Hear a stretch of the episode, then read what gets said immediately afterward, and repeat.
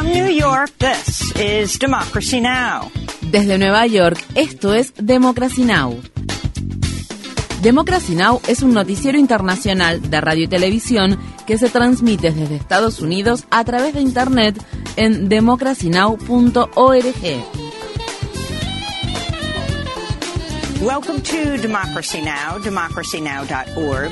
Bienvenidos a Democracy Now! en español democracynow.org barra es.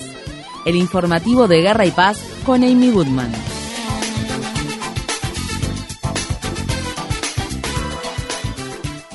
La cifra de muertes por los 90 días de bombardeos israelíes contra la franja de Gaza ha superado las 22.600, mientras que unas 7.000 personas han sido reportadas como desaparecidas y se presume que han fallecido. Las autoridades sanitarias de Gaza afirman que al menos 162 palestinos murieron en las últimas 24 horas luego de que las fuerzas de defensa de Israel intensificaran sus ataques contra los campamentos de refugiados situados en el centro y el sur del enclave palestino, áreas que previamente Israel había designado como seguras. Médicos de Gaza describieron las terribles condiciones que se viven en los pocos hospitales que siguen en funcionamiento. Estas fueron las palabras expresadas por Yasser Khan, un oftalmólogo canadiense que trabaja en el Hospital Europeo de Han Yunis.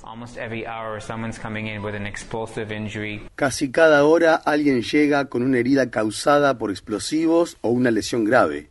La gente pierde las piernas, los ojos, la vida. Y el personal sanitario está trabajando las 24 horas del día sin ningún recurso, sin medicamentos ni anestésicos. Todo se ha acabado.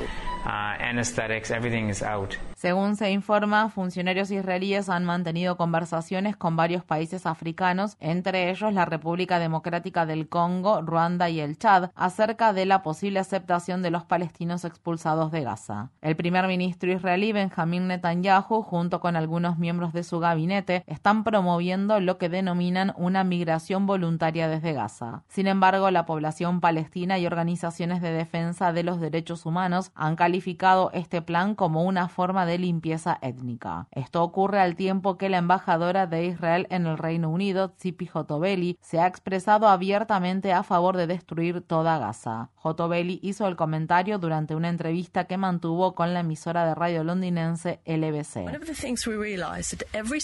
Una de las cosas de las que nos hemos dado cuenta es que cada escuela, cada mezquita y casi todas las casas tienen acceso a un túnel y por tanto a municiones. Pero ese es un argumento para destruir toda Gaza, todos y cada uno de sus edificios. ¿Tiene otra solución para destruir esa ciudad de túneles subterráneos que es el lugar donde se esconden los terroristas? El gobierno de Biden criticó a Sudáfrica por presentar una demanda por genocidio contra Israel ante la Corte Internacional de Justicia. Al ser preguntado por la prensa, el coordinador del Consejo de Seguridad Nacional de Estados Unidos, el almirante John Kirby, habló el miércoles acerca del caso.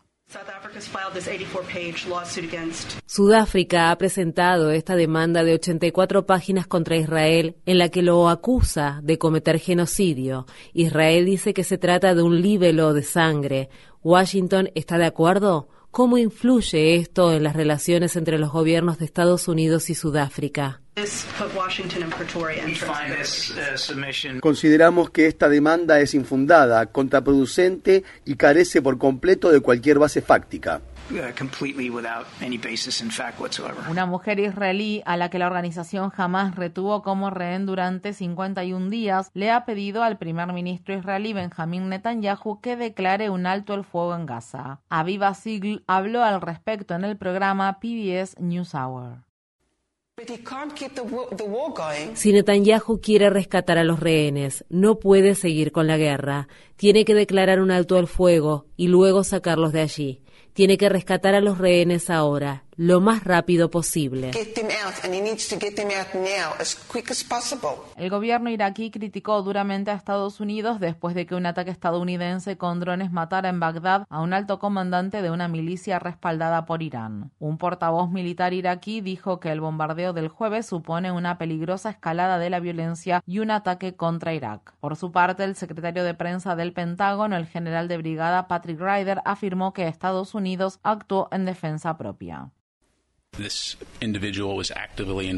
Este individuo participó activamente en la planificación y ejecución de ataques contra personal militar estadounidense.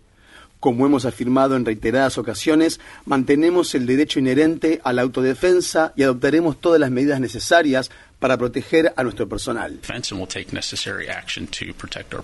En Irán han comenzado los funerales de las 84 personas que murieron el miércoles tras las dos explosiones ocurridas el miércoles en la ciudad de Kerman. El jueves, el Estado Islámico reivindicó la autoría de los atentados y dijo que dos atacantes suicidas detonaron los explosivos que portaban entre la multitud que se había congregado cerca de la tumba del general iraní Qasem Soleimani. Los atentados se produjeron en el cuarto aniversario del asesinato de Soleimani en Irak, perpetrado por Estados Unidos. El número de muertes por el gran terremoto que sacudió Japón esta semana ha aumentado a 94. Asimismo, más de 220 personas siguen desaparecidas y se teme que hayan quedado atrapadas bajo los escombros. Este viernes por la mañana, una mujer de 80 años fue rescatada de entre los escombros más de 72 horas después del terremoto. El activista por los derechos civiles Al Sharpton encabezó este jueves una protesta frente a la oficina en Nueva York del multimillonario inversor Bill Ackman, quien fue parte clave de una campaña que resultó en la destitución esta semana de Claudine Gay, la primera rectora negra de la Universidad de Harvard. Ackman, un exalumno de Harvard y uno de los principales donantes de la universidad, ha criticado públicamente a esa institución y a otros centros educativos por apoyar programas que fomentan la diversidad, la equidad y la inclusión conocidos como los programas DEI. Al Sharpton afirmó que seguirá manifestándose frente a la oficina de Ackman.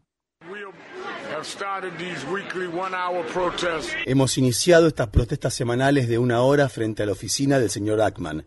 Él ha dicho que la renuncia de la doctora Gay como rectora de Harvard no es el final de todo, que van a seguir luchando hasta acabar con los programas de diversidad, equidad e inclusión. Eso supone declararnos la guerra a todos, a las personas negras, a las mujeres, a las personas gays. Los programas DEI fueron diseñados para brindar justicia e equidad a las personas que históricamente han sido marginadas o ignoradas.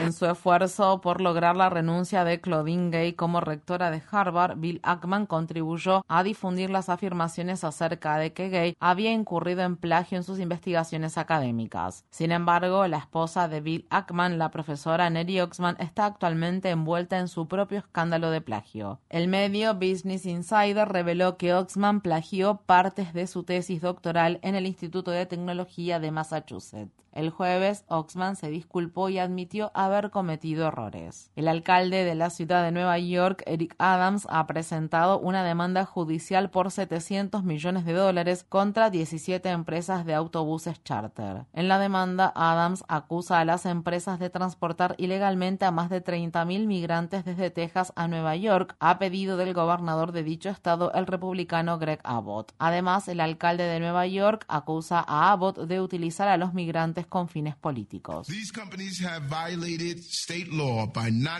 Estas empresas han violado la ley estatal al no pagar los costos por el cuidado de estas personas migrantes. Por tanto, hemos presentado esta demanda para recuperar los casi 700 millones de dólares que ya se gastaron para atender a los migrantes que el Estado de Texas ha enviado en autobús hasta aquí en los últimos dos años.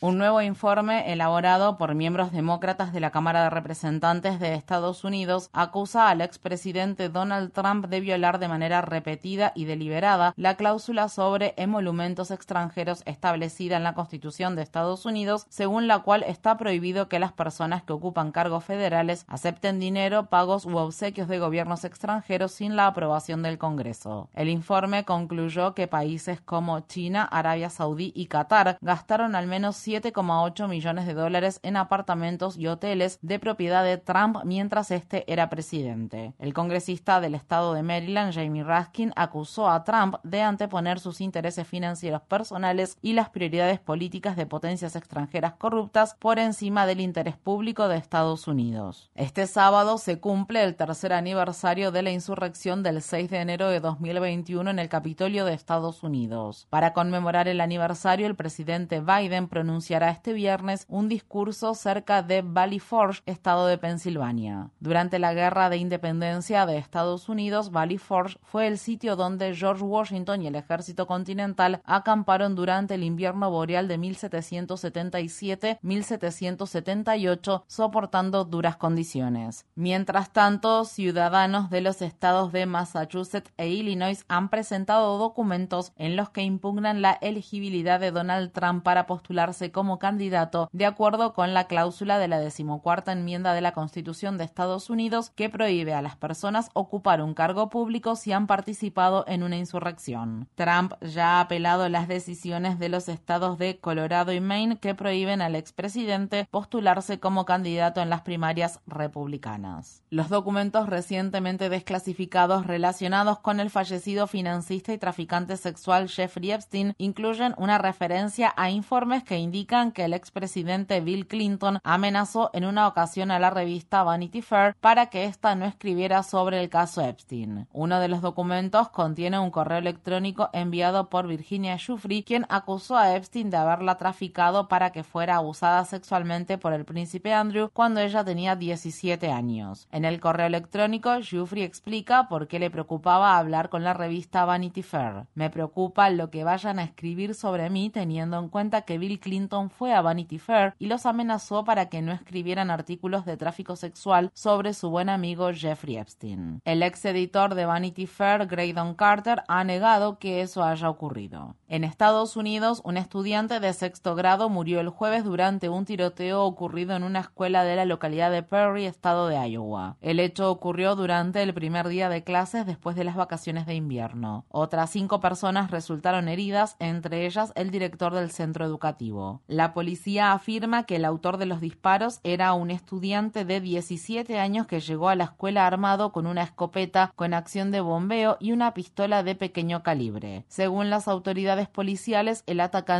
murió a causa de una herida de bala autoinfligida. En la ciudad de Berkeley, estado de California, la policía desalojó el histórico Parque del Pueblo a primera hora de la mañana del jueves y puso fin a un largo enfrentamiento entre la Universidad de California en Berkeley y activistas comunitarios. Según se informa, al menos siete personas fueron arrestadas y muchas personas en situación de calle fueron desplazadas. En la década de 1960, el Parque del Pueblo fue el centro de los movimientos contra la guerra y por la libertad de expresión en Berkeley. Los funcionarios de la Universidad de California en Berkeley han colocado contenedores de carga alrededor del perímetro del parque, donde el centro educativo tiene previsto construir nuevas viviendas para estudiantes.